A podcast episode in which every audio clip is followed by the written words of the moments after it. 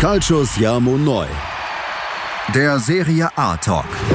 Auf meinsportpodcast.de. Buonasera, liebe Tifosi, ist wieder Calcius Jamo Neu, der Serie A Talk auf meinsportpodcast.de. Mein Name ist Sascha Bauer und ich begrüße wieder mal meinen Serie A-Experten René Steinhuber. Hallo René. Ciao a tutti, hallo liebe Follower, ciao Fratello. Hallo, ja, liebe Tifosi, wir haben uns hier versammelt wieder für euch vor den Mikrofonen, weil der erste Spieltag der Serie A endlich gestartet ist am Wochenende. Und ja, es waren schon die ein oder anderen Überraschungen dabei und äh, wir sind froh, dass die neue Runde wieder am Start ist, lieber René. Und wir haben uns dann gedacht, heute zu unserem ja, News-Check, dass wir auf jeden mhm. Fall auch auf diese Spiele eingehen wollen. Ähm, aber das Ganze richtig knackig und kurz, was ja unsere starke äh, Leistung ist, also was wir so richtig gut können. Ähm, ich ja. bin gespannt, ob wir das hinbekommen, ne?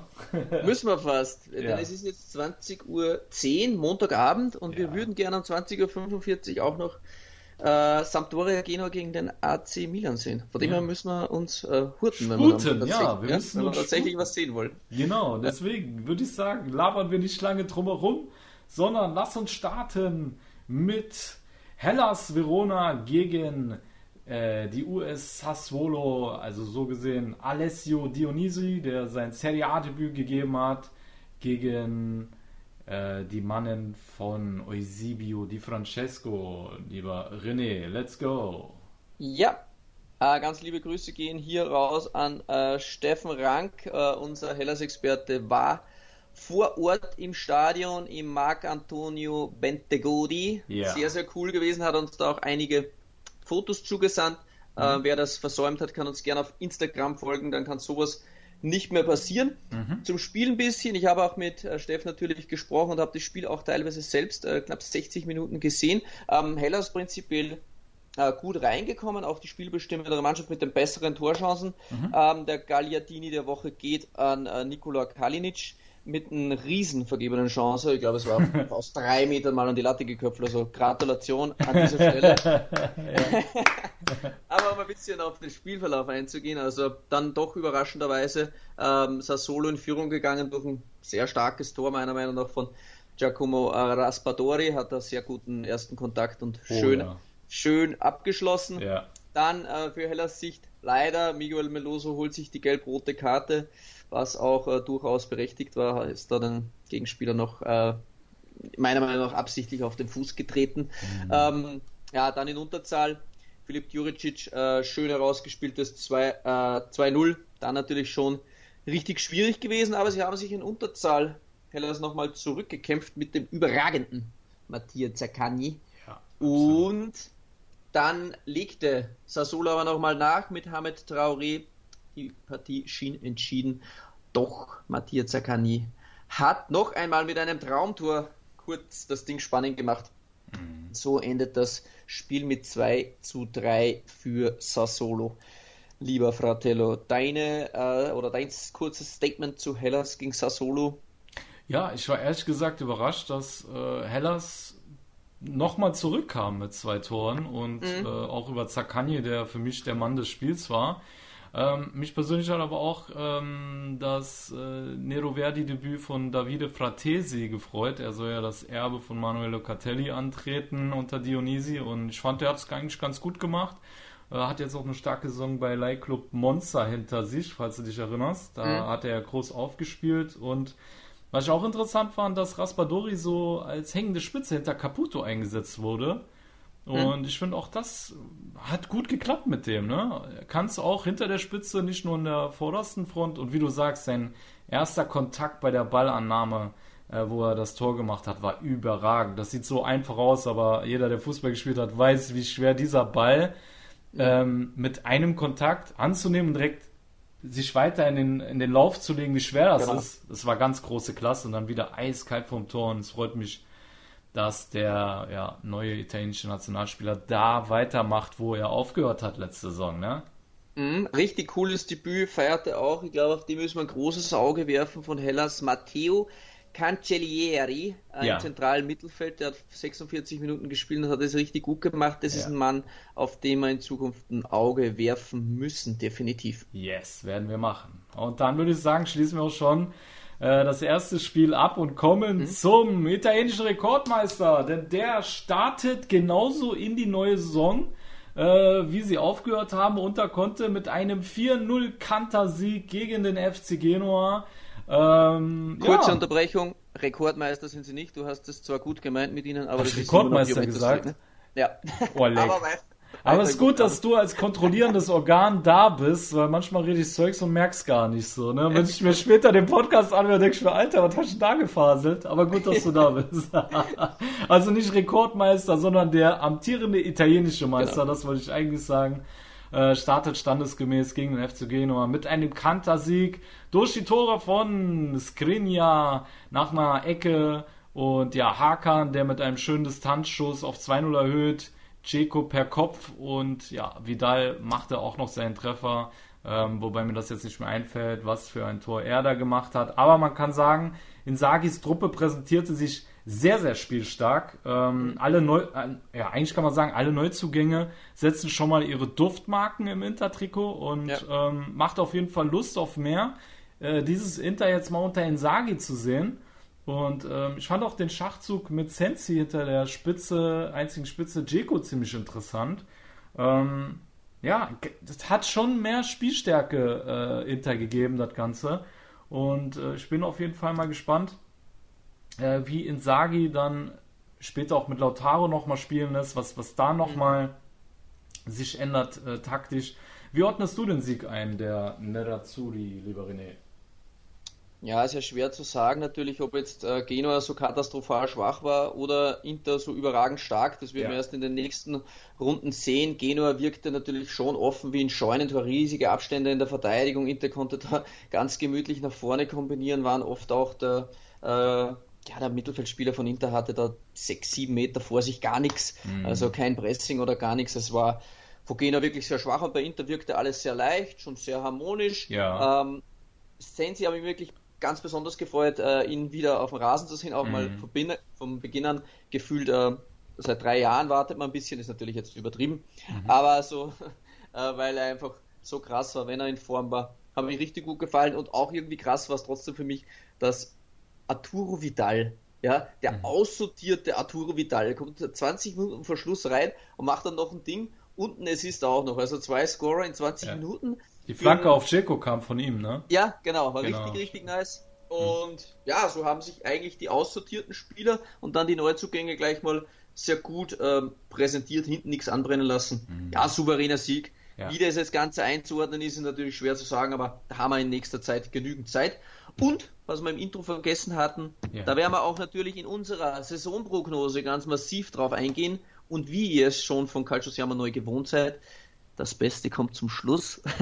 und wir machen die Saisonprognose immer dann, wenn der Transfermarkt geschlossen ist. Genau. Wir sind durch das auch sehr froh. Bei Udine war das zum Beispiel im vergangenen Jahr sehr, sehr wichtig. Wir hätten Udine vielleicht auf dem Abstiegsrang gebracht und dann sind noch zwei, drei Leute von Watford gekommen, sehr, sehr starke Diolofea zum Beispiel oder der Pereira und dann hat ja. das Ganze natürlich anders ausgesehen, ist irgendwie sinnlos, eine Prognose zu machen, wenn der Transfermarkt nach zwei Wochen läuft. Von dem her könnt ihr da auf jeden Fall gespannt sein, was wir dann ähm, zu Beginn des Septembers daraus zaubern für euch. Ja. Eine kurze Frage habe ich noch zu dir, dann gehen wir zum nächsten Spiel. Denkst du, Sensi wird der Joaquin Correa von Inter Mailand? Oder sorgt man dann vielleicht doch mit dem Transfer des Gauchos dafür, dass man ihn persönlich dahin holt? Ich glaube, es ist ein bisschen ähm, eine schwierige Situation für Inzaghi, wenn äh, Sensi tatsächlich fit ist ähm, und in Form ist. Äh, wie mhm. er denn dann aber, er hat halt dann die Qual der Wahl, lieber mal diese Probleme zu haben, als wie Probleme, wie man überhaupt bringen kann. Mhm. Ähm, ich persönlich denke mal, dass es nicht darauf hinausläuft, dass Sensi jetzt jedes Spiel hängende Spitze starten wird. Ich glaube eher, dass es dann äh, Lautaro, Chico werden oder eben ein neuer Mann, wer das dann auch immer ist, äh, mhm. Korea eventuell mit Chico oder Lautaro. Natürlich ist Sensi immer eine Option, aber ich denke dann eher, dass es vielleicht so darauf hinauslaufen wird, dass Sensi und Cialanolo vielleicht eine Position sich äh, duellieren werden. Mhm. Das muss man sich dann äh, genau ansehen. Noch. Alles klar. Gut, dann lass uns mal direkt die Überleitung zu Lazio finden. Ähm, lieber René, dem kannst du dich dann in der Moderation annehmen. Jawohl. Yes. Ja, Saris Mannen haben da zumindest offensiv mal äh, ganz gut abgeliefert, ja. Ja. Maurizio Sari, ähm, das sah nach vorne hin schon ganz gut aus. Äh, defensiv jetzt nicht so prickelnd, aber ja, ähm, sind auch früh in Rückstand ge äh, gekommen quasi. Ja. Filippo Bandinelli, ja, das ist noch ein Mann, der mir noch nicht so auf der Zunge liegt. Vielleicht kommt das Ganze. Kommt noch. ja. aber ging da früh in Führung, dann, äh, aber zwei Minuten später sehr, sehr starke Aktion über die rechte Seite. Philippe Andersson, ein neuer Mann, ja, gleich mal geglänzt auf das Kopfballmonster SMS, Sergej Milinkovic-Savic. Dann war es Savic selbst, der mit einem herrlichen Pass, mit einem Doppelpass auf Manuel Lazzari äh, sehr schön eingeleitet hat und Lazzari dann schön abgeschlossen hat. Und dann sogar noch vor den Pausen pfiff äh, Giro Immobile mit einem Elfmeter auf 1-3 die Weichen gelegt hat und so quasi dann trotzdem einen ungefährdeten Sieg eingefahren, obwohl sie da schon defensiv ordentlich was aufgerissen haben, Lazio, und gegen einen stärkeren Gegner wird das sicher schwierig werden. Ja, absolut. Aber ich fand, äh, Empoli hat echt wieder erfrischenden Fußball gespielt, also so wie sie sich aus der Serie A ab, äh, verabschiedet haben. Ja.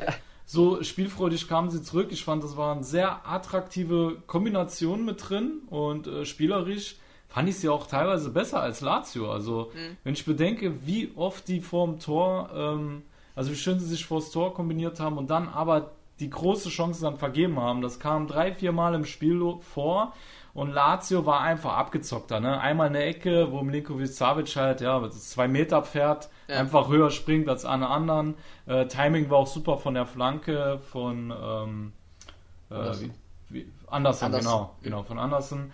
Äh, ja, andere dann Elfmeter von Immobile. Ja, das sind dann schon zwei Tore, die aus Standards resultieren. Aber so spielerisch hat mir Empoli wirklich gut gefallen. Und ja, es hat lediglich die Kaltschnäuzigkeit vorm Tor gefehlt. Und ich bin gespannt auf die nächsten Auftritte.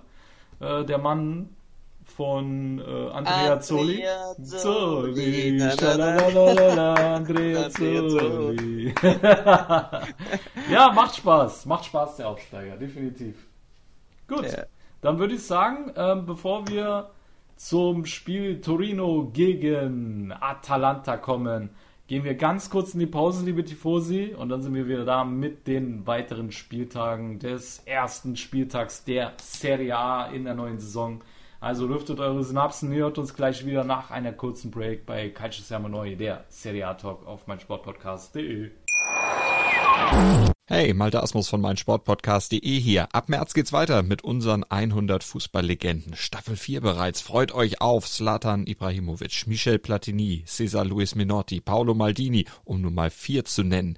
Und bis wir mit der vierten Staffel kommen, hört doch einfach noch mal rein in die bisherigen drei Staffeln. Ronaldinho, Sepp Meyer, Gary Lineker, Lothar Matthäus und viele weitere warten da auf euch. 100 Fußballlegenden. Jetzt überall, wo es Podcasts gibt. So, liebe Tifosi, da seid ihr wieder bei Calcio Siamo Neu, der Serie A Talk auf dem Sportpodcast.de. Wir machen weiter mit dem nächsten Spiel an diesem Spieltag und das war Torino gegen Atalanta. Ivan Juric empfing wieder seinen Meister Gasperini. Und ja, wir haben ihn wieder gesehen, René, den Juric-Faktor, denn dieses Toro, ja, dieser Toro, der war wieder wild. Ja, Ja, war er. der, der hatte Blut geleckt, ja. Der wollte den Torero auf die Hörner nehmen und so habe ich den seit Jahren nicht mehr gesehen. Boah, also spielerisch, dass äh, Atalanta Bergamo einer gegnerischen Mannschaft unterlegen ist, das sieht man von Haus aus schon selten. Also Ja. der Toro war richtig dominant Ja. ähm, und selten so einen glücklichen Sieg gesehen, Ja. muss ich ehrlich sagen. Also ich, ich hätte auch vom Gefühl her geglaubt, dass eher der Toro das Ding vielleicht noch dreht. Ähm, dann, also wirklich sehr, sehr glücklich. Ähm, es hat auch Gasperini nach dem Spiel äh, gesagt, dass der Sieg nicht verdient war. Ja. Und so punkten sie ganz wichtig natürlich, wenn man jetzt schon Champions League Rennen das Ganze nennen will. Ja. Aber klar, die Punkte können noch äh, viel wert sein. Und ich muss auch sagen, ich war durchaus von der spielerischen Leiste vom Toro begeistert, Ja. ich fast sagen, und bin gespannt, wie sich das Ganze weiterentwickelt. Absolut. Um das Ganze nochmal für die Zuhörer so ein bisschen aufzubröseln. Muriel hat die Ladea mit einem genialen Distanzschuss und vor ihm Sololauf in Führung gebracht. War wirklich sehenswert, aber ab ja. da hat man dann auch nicht mehr viel gesehen von äh, Atalanta. Ich glaube, allein die Statistik mit 21 zu 7 Torschüsse für die Granata spricht Bände. Äh, Belotti glich dann aus mit einer abgefälschten Bogenlampe, kann man sagen. Ja. Und dann war es ja Piccoli, der den Ball aus kurzer Distanz in der Nachspielzeit flach ins linke Eck geschoben hat nach einer unglücklichen äh, Rodriguez Kopfballabwehr. Äh, der hat das Ding nochmal scharf gemacht, ja, war unglücklich, ähm, aber ja, Piccoli, ich freue mich für Piccoli, ich halte sehr viel von ihm, mhm. aber er ja, war unglücklich für den Toro und ja, deswegen der Sieg enorm unglücklich aus Sicht des Toros, aber ich glaube, das wird sehr, sehr spannend zu sehen, was mit der Granata noch im laufenden, in der laufenden Saison zu holen ist unter Juric, äh, vor allem wenn da noch ein, zwei Neuzugänge äh, hinzukommen, dann kann das richtig, richtig gut werden da seit Jahren mal wieder, ne? Könnte es, ja. Mal schauen, ob er, äh, der Präsident ihn auch in Ruhe arbeiten lässt. Aber ja, das ist ansonsten, die, genau, ja, das ist die andere. Sie ist Sache. genauso. Ja. Genau. Dann kommen wir mal zu zwei Trainern, die in Ruhe arbeiten können. Ja, und das ist äh, zum einen Sinisa Mihailovic und unseren Pep Guardiola von Salernitana. René, ich überlasse dir die Anmoderation von Bologna gegen Salernitana. Ja, Fabrizio Castori oder wie er selbst auch äh, sagt, ähm, also vor dem Spiel, das mit Guardiola hat man eh schon, aber äh, ja. auf was ich eigentlich raus wollte, ähm, Castori hat vor dem Spiel gesagt, die Ausgangslage ist klar, Salernitana muss in jedem Spiel knapp unter einen Punkt holen. ja.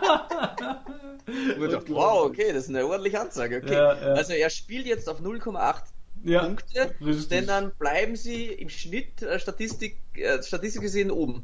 Und es war auch, sagen wir, 0,8 Punkte war es auch, so mit einem 3-2. Also kann man sagen, ja. Ja, kann man sagen. So, Aber wir bröseln das Ganze jetzt nochmal auf für euch, denn es ging bei dem Spiel schon mal wirklich ganz wild los. Ja. Mhm. Ähm, Stefan Strandberg bekam ähm, in der 33. Minute die gelbe und in der 34. Minute schon äh, gelb-rot und ja, durfte dann raus äh, für äh, Salernitana, also ein Mann weniger. Mhm. Dann aber in Führung gegangen durch äh, Federico äh, Bonazzoli, durch einen Elfmeter, der wahrscheinlich Man of the Match, Lorenzo Silvestri, glich nach einer. Kniescheiben ähm, Silvestri, Doppelpack, ja, geil. Genau, Kniescheiben Silvestri nach Vorlage von Sansone aus. Ja. Dann ging wieder die Mannen von Casturi in Führung und zwar war es äh, Kulibali äh, mit 1-2. Und dann der Auftritt des magischen Marco Arnautovic. Ähm, verkehrt zum Tor gestanden, ein Kontakt umgedreht, Abschluss. Boom. Sehr, sehr schöne Aktion. Ähm, ja, was man natürlich noch vergessen hat, in der Zwischenzeit ging auch bei Bologna noch ein Mann runter und zwar Roberto Soriano wollte die Kartenspiele, die lustigen, äh, da nicht auf sich sitzen lassen und ja. ging auch noch runter. Ja. Dann war es wieder Lorenzo Di Silvestri, hat das Spiel gedreht nach äh, schöner Aktion von Orsolini ja. und zum Ende musste dann auch noch Schauten das Spielfeld mit Gelb-Rot verlassen. Also fünf Tore, dreimal Rot, nette Geschichte, so kann es weitergehen. Eine ganz, ganz wildes Spiel, äh, muss man sagen. Ja, definitiv. Ich habe noch einen kleinen Fun Fact am Rande. Was heißt Fun Fact? Eigentlich finde ich es geil. Ich weiß nicht, René, ob dir der Name Petrus Ferdinandus Johannes van Hooydonk was sagt. Auch bekannt als Pierre von Hooydonk. Hast du was gekokst, oder? Nee. Keine Ahnung, was du hast. Nee. Was, Alter? Der, warte, der hat in den 90ern hat der gespielt, war holländischer Nationalspieler. Der hat äh, für PSW Eindhoven gespielt. Der war einer der. Ne, Feyenoord Rotterdam. Das ist eine Feyenoord Rotterdam-Legende. Äh, der Heutong, ja, ja, freilich. Und du meinst es, weil der reingekommen ist bei Bologna. Ja, sein Sohn. Wer ist das? Ah, sein Sohn. Sydney van Heutong. Ich habe den Namen gesehen, und ich dachte, hä? Ist das sein Sohn? Da bin ich extra auf Transfermarkt gegangen. Ja, das ist sein Sohn. Der Sydney van Heutong. Der hat sein Serie A Debüt gegeben, den haben sie von NAC Preda geholt, äh, ist völlig äh, an mir vorbeigegangen und auf den bin ich natürlich jetzt auch gespannt. Ne? Sidney van Heudong, so yes. muss auch mal heißen. Ja. Geile Kombination. Geil, ne? Ja. Wurde ja. wahrscheinlich dort gezeugt, so war das mal eine Zeit lang. genau. Aber er sieht Klar, gar nicht aus wie sein Vater. Kenne ich natürlich schon, aber ich war ja. jetzt auf ganz was anderes gespannt. Großer. Ich dachte, du hast irgendwas weiß ich nicht, oft fällt da ja, was der, wenn dir die wieder die Hirnsynapsen zerreißen, dann kommst du ja plötzlich auf ganz andere Themen. Ich wusste jetzt gar nicht, dass es wieder um Fußball gehen wird. Ach so, also, ja. Gut, dann äh, buchen, verbuchen wir das unter Fun Fact, ja, dass äh, Pierre van Hooydonks Sohn ebenfalls in der Serie angekommen ist. Und ja, dann lass uns mal zum nächsten Spiel rüberleiten oder geleiten. Und zwar wollen wir jetzt aber mal wirklich zum italienischen Rekordmeister. Mhm. Ja, denn der musste in Udine ran gegen die Zebrette. Und ja, äh, die alte Dame äh, tat sich schwer. Und zwar ging das Spiel nur 2 zu 2 aus. Ähm, Juve ist eigentlich ziemlich gut in die Partie gestartet. Vor allem die Baller ja. war on fire. Ne? Kapitän. Mhm. Kapitän und hat auch direkt das erste Tor gemacht, ziemlich früh. Dann Quadrado, der auf 2-0 erhöhte. Ja, und äh, dann schien ja eigentlich beim offiziellen Comeback von Allegri alles nach Plan zu laufen. Ne? Schien es. Bis sich der Torhüter äh, Szczesny gedacht hat, nö, nee, das ist mir zu einfach hier, ähm, das läuft nicht. Ich mache das Spiel nochmal spannend.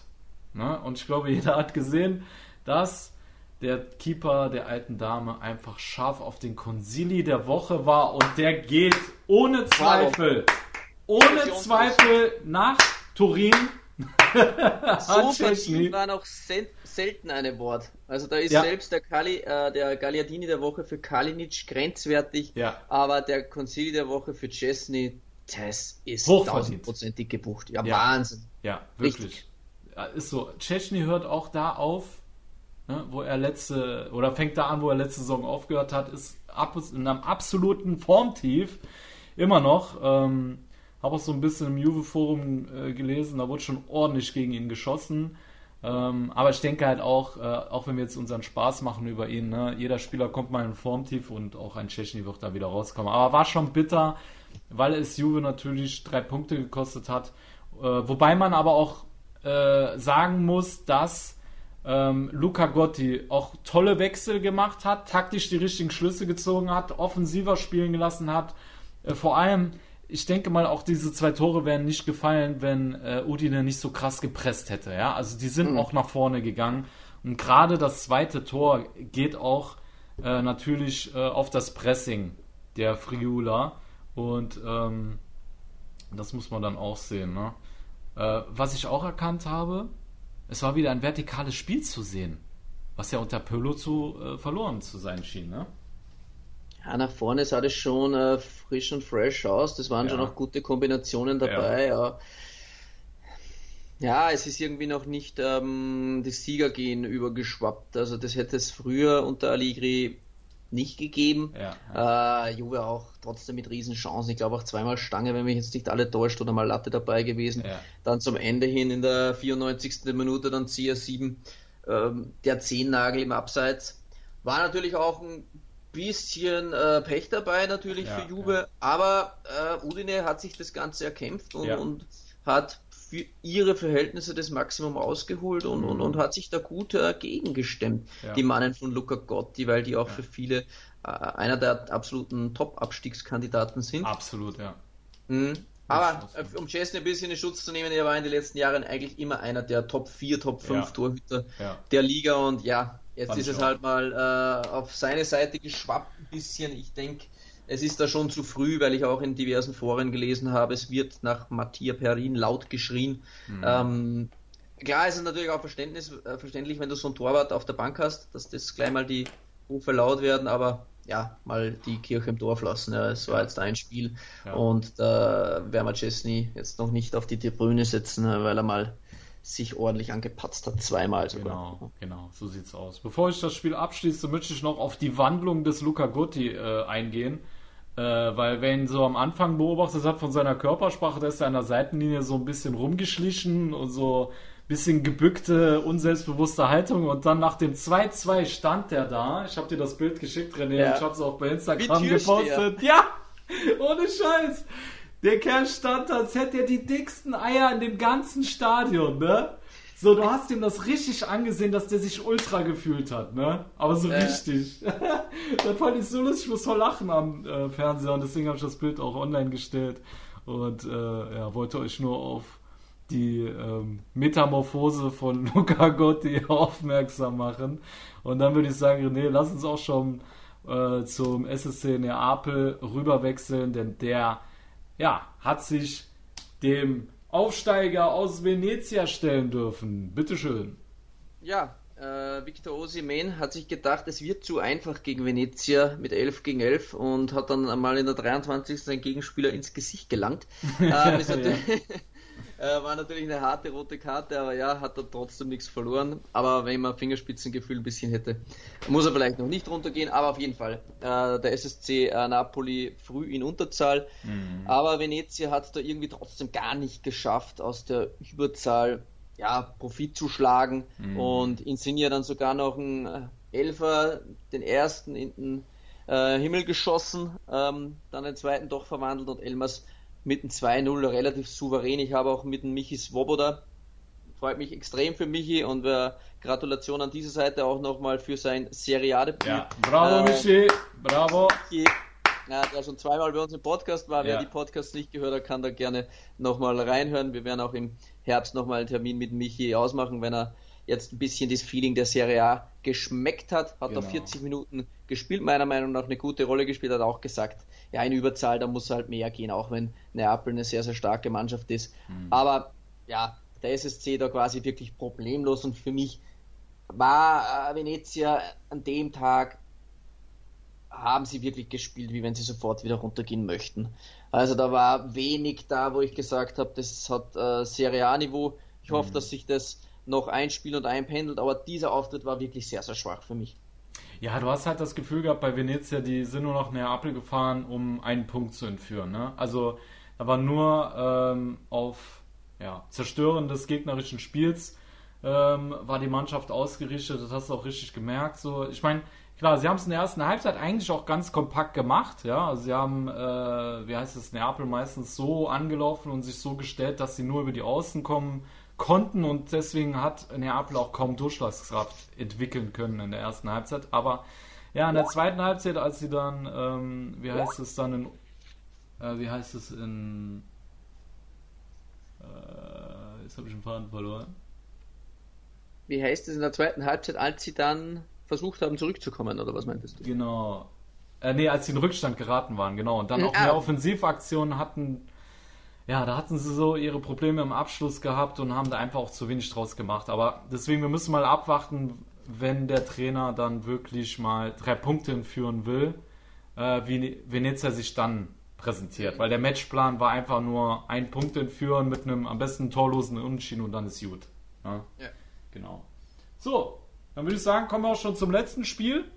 Lieber René. Roma gegen die Fiorentina. Mourinho gibt sein Debüt gegen die Viola mit äh, Signori Italiano. Und ja, also ich habe das Spiel enger erwartet. Am Ende wurde es ein 3 zu 1 für die Hauptstädter. Und ähm, ja, war natürlich auch unglücklich, äh, dass direkt am Anfang schon Torhüter Bartolomé, wie heißt er noch gleich? Ähm, Dragowski.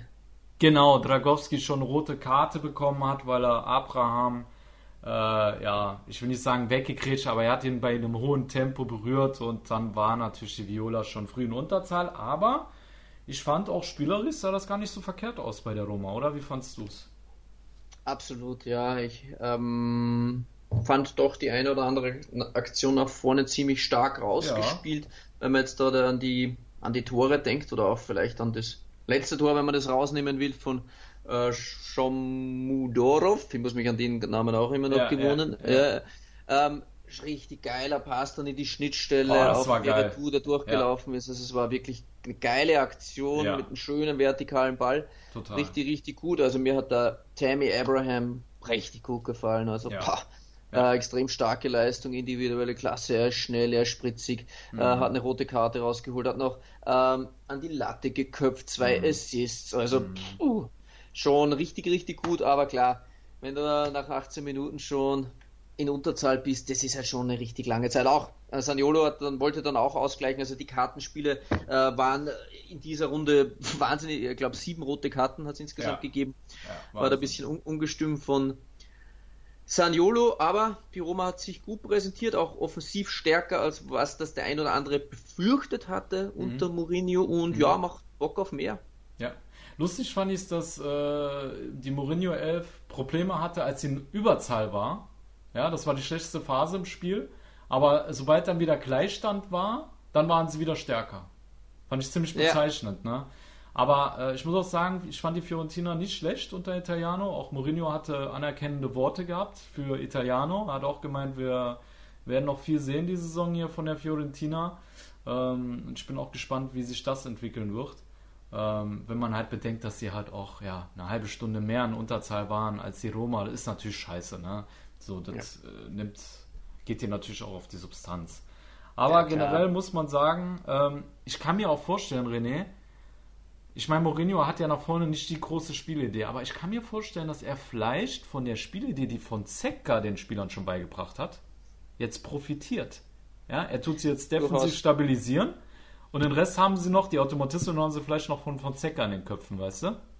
Mhm. Setzt dann trotzdem viel auf individuelle Qualität und sie haben da vorne halt schon auch richtig viel davon, muss haben man halt auch, auch sagen. Genau. Ja.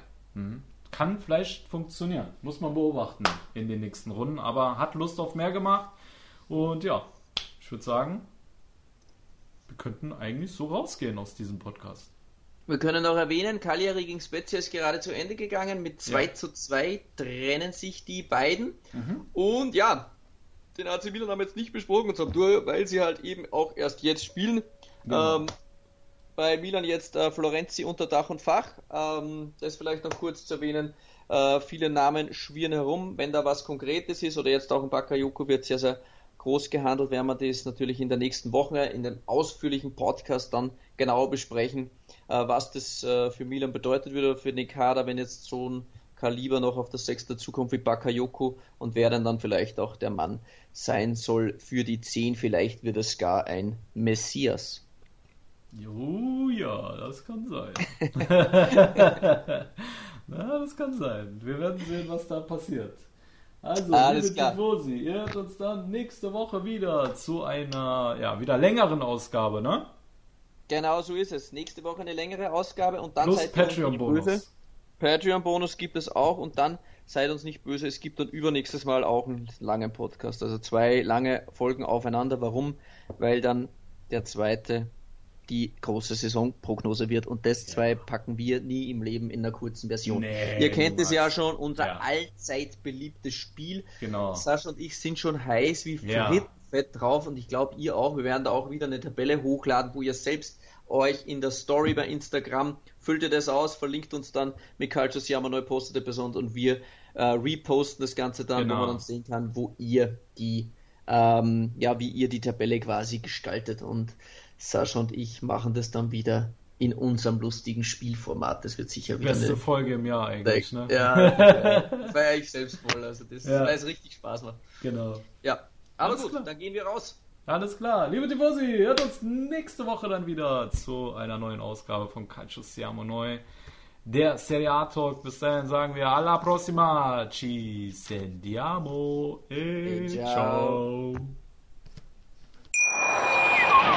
Wie baut man eine harmonische Beziehung zu seinem Hund auf? Puh, gar nicht so leicht. Und deshalb frage ich nach, wie es anderen Hundeeltern gelingt, beziehungsweise wie die daran arbeiten. Bei Iswas Dog reden wir dann drüber. Alle 14 Tage neu mit mir, Malte Asmus und unserer Expertin für eine harmonische Mensch-Hund-Beziehung, Melanie Lippisch. Iswas Dog mit Malte Asmus. Überall, wo es Podcasts gibt.